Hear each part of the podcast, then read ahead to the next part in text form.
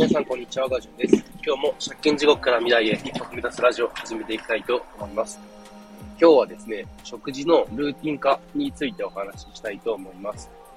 僕が個人的にやっていることでもあるんですけれどえ、基本的にね、こう、1日僕は3食食べるんですけれど、もう3食のうち2食はもうほぼほぼ固定してしまっています。で、えー、なぜやっているのかっていうと、結構これ、メリットが大きいなと思っているんですけど、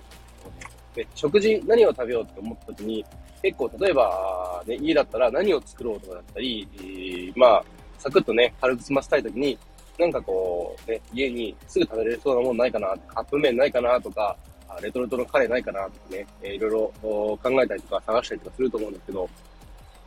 それって意外と、なんだろう、地味に時間取ったりしますし、で意外とその迷う時間のこう脳みそって結構こう判断力を使うんですよね。どれにしよう、これにしよう、その時の気分に合わせて選ぶのも、こう、それが楽しくて、それが、こう、人生の中で至福の時だっていう人だったら、別にいいんですけれども、まあそうでもない人の方が多いんじゃないかなと思います。で、僕としてはだから、えー、朝食とお昼ですね、昼食の2つは基本的にはもうほぼほぼ固定。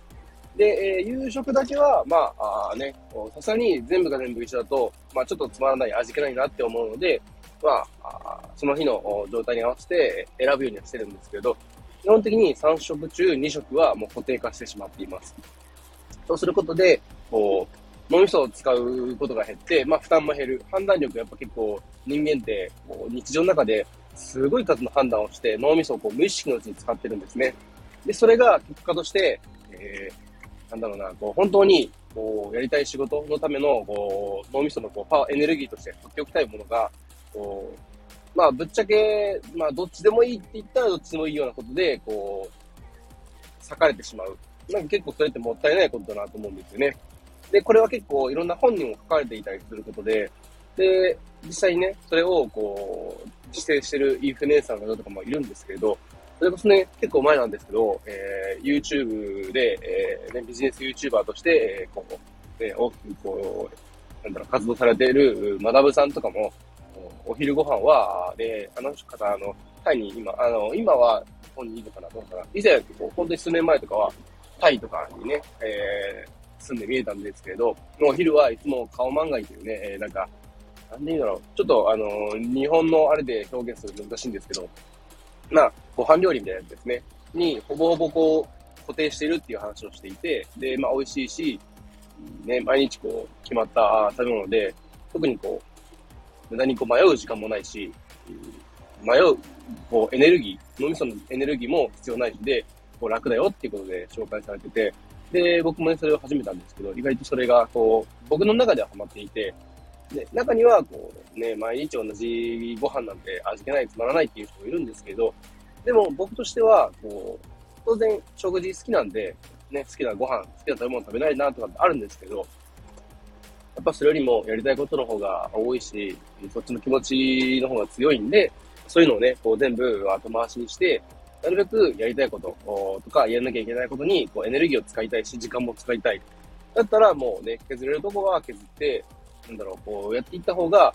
まあ、それがね、ルーティン化していくと、すごい楽というか、まあ、そこまで気にもしなくなるんですよね。で、どうしてもこう、なんか好きなものを食べたければ、まあ、夕飯、僕であれば夕飯なんですけど、夕飯をもうなんか好きなものを食べるとか、あ週に一度ちょっとね、えー、美味しいもの食べに行くとか、そういう風にした方が逆にそのたまにしか食べれないってことで、かえって余計にね、その、なんだろう、好きなものを食べる時間が幸福度が上がるというか、楽しい時間になるっていうのも、まあ一つの、こう、なんだろうな、メリットじゃないかなと思います。なので、えー、ね、えー、いつもこう食事の時間とか何を食べよう、献立を作るとき迷うっていう人は、もうなんか固定化しちゃうのが結構楽でおすすめです。で、これをね、やっていくことで、本当にね、こう迷う時間とかって結構本当に些細な時間なんですけど、それがね、こう毎食毎食で、それが365日ってなると、結構な時間になってしまって、それに取られてるって考えると、なんかすごいもったいない気がして、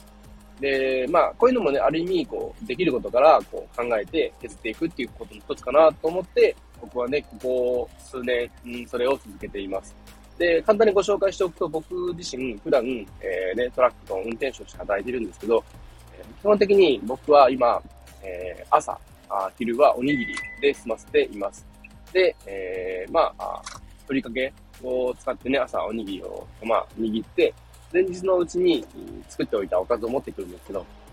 もうね、おかずも超シンプルです。あの、焼いたウインナーと卵焼きです。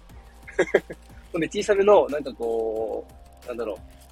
う、子供向けのね、小さい弁当箱に、えー、サクッとそれを詰め込んで、で、爪楊枝1本入れておくんですね。箸は使わないです。で、おにぎりと、えー、弁当を、こうね、入れておいて、えー、片方1個気持ち大きめ作っておくんですよね。で、なぜかっていうと、朝食はおにぎりしか食べなくって、お昼はおにぎりとおかずっていうふうに僕自身の中で決めているんで、ね、そういうふうにしています。で、おにぎりにしておくことで、まあ、泊まってご飯も食べることもできるし、まあ、運転食なんで結構やりがちなんですけど、まあ、時間がもったいないってことで、えー、移動しながら、えー、ご飯片手に走るってこともあるんですけど、まあ、片手に食べられるご飯ってね、まあ、もちろん、こうね、えー、ご飯を食べながらずっと運転してるのは危険なんで、たまにしかやらないというか、そもそもやらないんですけど、まあどういう時かっていうと、信号待ちとかですね、信号待ちとかに、まあご飯を食べて、で、えー、ね、そろそろ変わるなと思ったら、まあご飯を置いてっていう、まあ、そういう食べ方をしてるんですけれど、まあトラックのドライバーの方とかであれば、まあ、きっとね、似たような経験されてる方多いと思います。で、意外とね、そんな風にしてんのって思われる方もいるとは思うんですけど、はい、しています。なんかね、僕結構その、せっかちなると、まあ、ケチくさいともあって、そうやってね、えー、そういう食事を普段はとっています。まあ、休みの日はそういう感じではないんですけれども、まあ、そういう感じでね、えー、ご飯を食べる、なんか時間だったりだとか、ああと、なんだろう、その、作るとき、こう選ぶときの、なんかこう、も、時間がもったいないとかね、えー、判断力を少しでも、こう、キープしておきたい。脳みそのエネルギーを他のことに使いたいっていう人には、すごいおすすめな方法なんで、ぜひ参考にしてね、ちょっとやってみたいなって思うんですね、ぜひぜひ試してみてほしいなと思います。きっとね、えー、2日3日ではちょっとあまり効果は出ないと思うんですけど、それがね、1週間とか、あ2週間とか続けてみると、なんかこう、ね、えー、変にこう、迷う時間もなくなってこう、僕としてはすごい、えー、スッキリしています。はい。そんな感じで、え、食事のルーティン化ということでお話しさせていただきました。えー、ぜひね、何かしらの方参考になれば幸いです。